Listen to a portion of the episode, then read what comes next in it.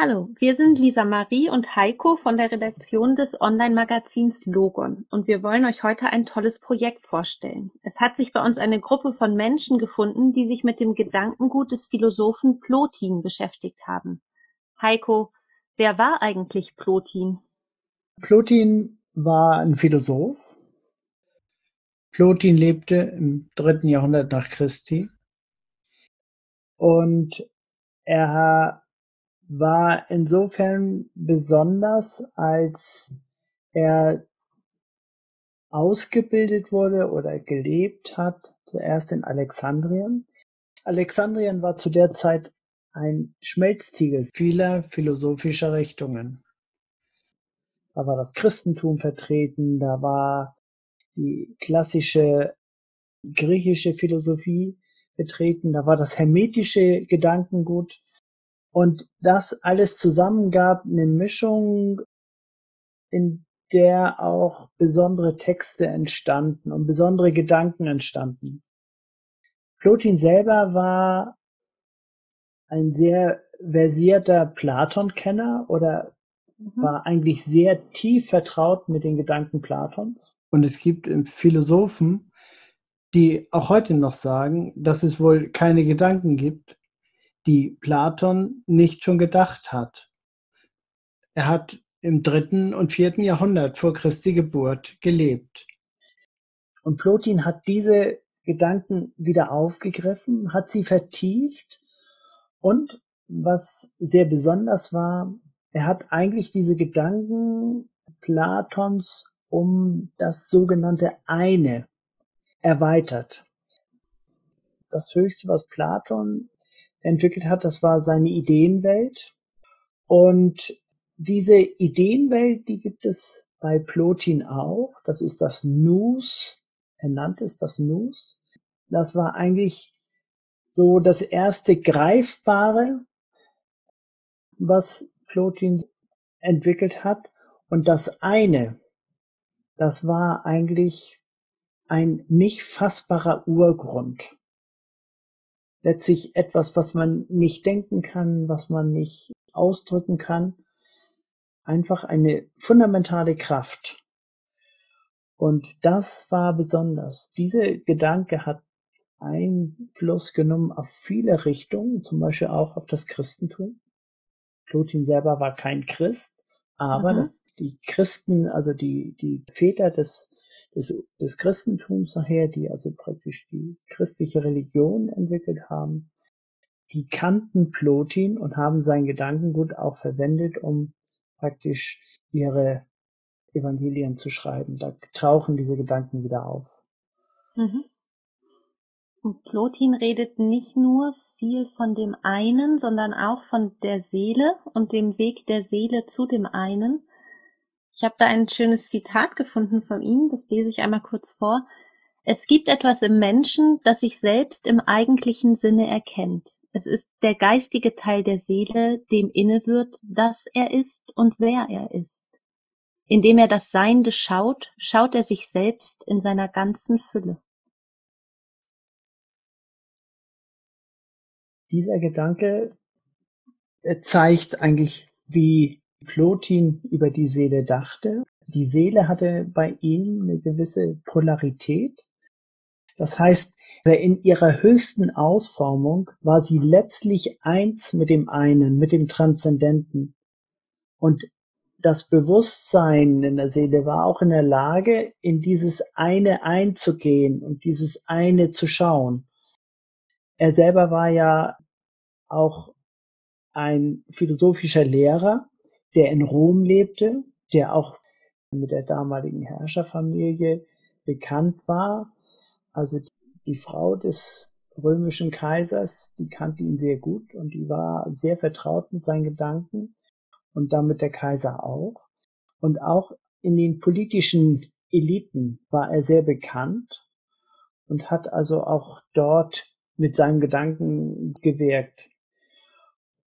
Für ihn war eben die höchste Polarität, das eine, das nach praktisch nach oben hin offen war, was weder Persönlichkeit noch irgendwie Struktur war, sondern wirklich reine Einheit. Und nach unten hin war die Polarität so etwas wie eine materielle Seele. Und das war die Seele, die praktisch eingekerkert war oder gefangen war in der Materie. Und diesen Teil, das war das, was den Menschen darstellte, so wie man den Menschen damals kannte und auch heute kennt. Und die Frage war immer, konnte sich der Mensch so weit aus dieser materiellen Welt befreien, da hat er viel drüber gesagt, und sich nach oben richten, um bewusst zu werden in diesem anderen Pol der Seele. Mhm. Du hast ja gesagt, Plotin lebte, ich glaube, 205 bis 270. Das ist ja nun schon sehr lange her. Warum würdest du sagen, ist Plotin auch in unserer heutigen Zeit noch ein Philosoph, dessen Philosophie für uns relevant sein kann? Was man heute feststellen muss, wenn man sich mit seinen Texten beschäftigt, man muss sagen, er hat sie selber nie aufgeschrieben, sondern es war ein Schüler von ihm, der diese mhm. Texte letztlich dann schriftlich niedergelegt hat. Er selber war niemand, der sowohl mit seiner Persönlichkeit als auch mit Schriften nach außen gehen wollte. Er hat also wirklich nur so seinen Schülerkreis gehabt, in dem er gelehrt hat und mit dem er gearbeitet hat. Aber wenn man mal in diesen Schriften, das sind die Enneaden, in denen äh, sind seine Gedanken so zusammengefasst und die, so sind sie heute auch noch zugänglich. Zum Beispiel wäre nicht das Auge sonnenhaft, es könnte die Sonne nicht erkennen. Ich kannte diesen Satz schon lange. Ich kannte ihn immer von Goethe. Ja, aber genau. zeigt natürlich, Goethe muss wohl Plotin gelesen haben. Und da kann man sehen, dass eigentlich bis in die heutige Zeit es Menschen gibt, die Plotin lesen und durchaus mit seinem Gedanken leben. Das heißt, sein Gedankengut hat eine gewisse Zeitlosigkeit. Und da wir ja praktisch heute in unserer Welt, wenn wir uns die ganzen Probleme anschauen, die wir so um uns wahrnehmen, mit unseren ganzen politischen und mit unseren ganzen gesellschaftlichen Problemen, die wir haben, glaube ich, dass es durchaus sinnvoll ist, mal sich mit den Gedanken der Ewigkeit, und solche hat Plotin ja auch versucht, mit dem Materiellen ins Verhältnis zu setzen, mit diesen Gedanken der Ewigkeit zu beschäftigen. Und da kann man so sagen, wer sich mit der Ewigkeit beschäftigt, muss in der Zeit scheitern. Ist vielleicht jetzt ein sehr provokanter Satz, aber ich glaube, dass so ein Satz würde eine Begründung sein, sich mit Plotin zu beschäftigen. Ja, schön. Jetzt hast du ganz viel erzählt, wer, wer Plotin war, was seine Philosophie war und warum das auch heute noch für uns sehr interessant ist. Wer hat denn an dem Plotin-Projekt mitgearbeitet? Also das Plotin-Projekt sind zwölf Podcasts, mhm. die zweimal die Woche in den nächsten sechs Wochen auf, dem, auf unserem YouTube-Kanal veröffentlicht werden. Wir beginnen mit dem ersten Podcast nächsten Sonntag und werden dann immer mittwochs und sonntags morgens so einen Podcast veröffentlichen, damit man sich den anhören kann und sich vielleicht über einen Tag mit diesen Gedanken beschäftigen kann. Wir haben schon mal so ein Projekt gemacht, da haben wir jeden Tag ein Podcast veröffentlicht. Aber man kann hier sehen, dass vielleicht diese Gedanken so tief sind, dass man sich vielleicht auch etwas länger, vielleicht sogar ein paar Tage damit beschäftigen kann. Und es ist so, dass wir in jedem Podcast eine Textstelle von Plotin, also ein einen Gedanken von Plotin an den Anfang stellen. Und dann wird einer der Sprecher wird eine Reflexion sprechen, das heißt also Gedanken, die zu dieser Textstelle passen, Gedanken auch aus der heutigen Zeit. Und Silvia wird immer die Plotin-Texte sprechen. Und Gunther, Petra und Burkhardt werden diese Resonanzen dann sprechen. Wir haben noch Musiker dabei, das ist Tanja und Anne-Rike, die praktisch dieses Podcast mit, mit einigen sehr schönen Flötenstücken anreichern werden.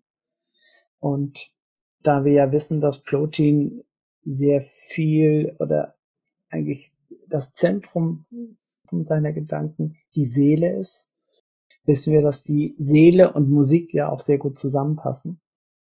Das heißt, man kann nicht nur mit Texten kommen, sondern man muss dann auch was anderes dazu geben. Und dann haben wir noch Künstler, das Isolde, die den Bildern einen schönen Rahmen gegeben hat. Und dann habt ihr ja schon gehört, Lisa Marie, die bei der Einladung mitwirkt.